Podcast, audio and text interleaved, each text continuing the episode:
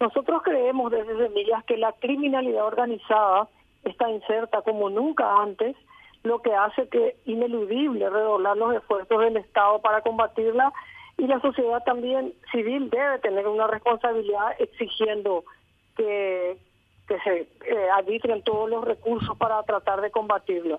el principal poder que tienen estos grupos criminales es el de corromper las estructuras sociales y gubernamentales, como lo estaba señalando, ante un Estado totalmente ausente y, o deficiente en cualquiera de los casos, en algunos territorios deficiente y en otros ausente.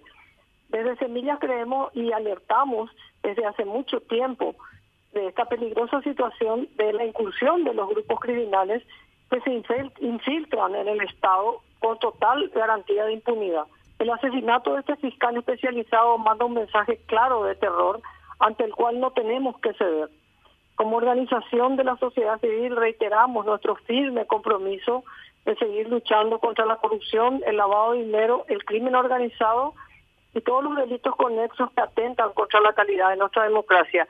Y fundamentalmente, como yo estaba señalando en estos días, responsabilizamos, responsabilizamos plenamente a la clase política por lo que está sucediendo hoy en Paraguay. Ellos son, en su gran mayoría, porque no quiero decir que todos son iguales, con honrosas excepciones, son cómplices y encubridores y los principales responsables de lo que está pasando hoy en Paraguay. La clase política por acción, por omisión, por ocultamiento, por complicidad, ha sido cómplice desde hace mucho tiempo de lo que hoy pasa. Han obviado leyes importantísimas y lo siguen demostrando todos los días, Kike. Eh, en este momento carecemos de una serie de recursos.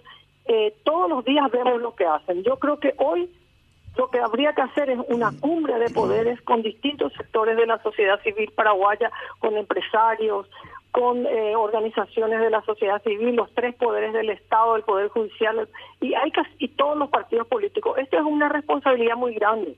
Lo que está pasando hoy es, yo no sé si este es un punto de inflexión, si a partir de esto eh, va a tomar conciencia la clase política paraguaya, la clase gobernante sobre lo que nos está pasando.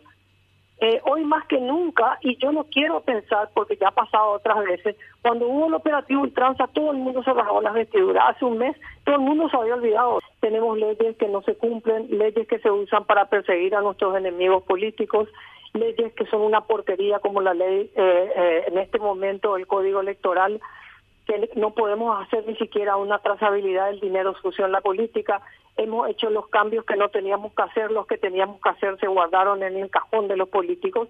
Entonces yo creo que acá es hay que salir a la calle, pero hay que hacer otro tipo de cambios.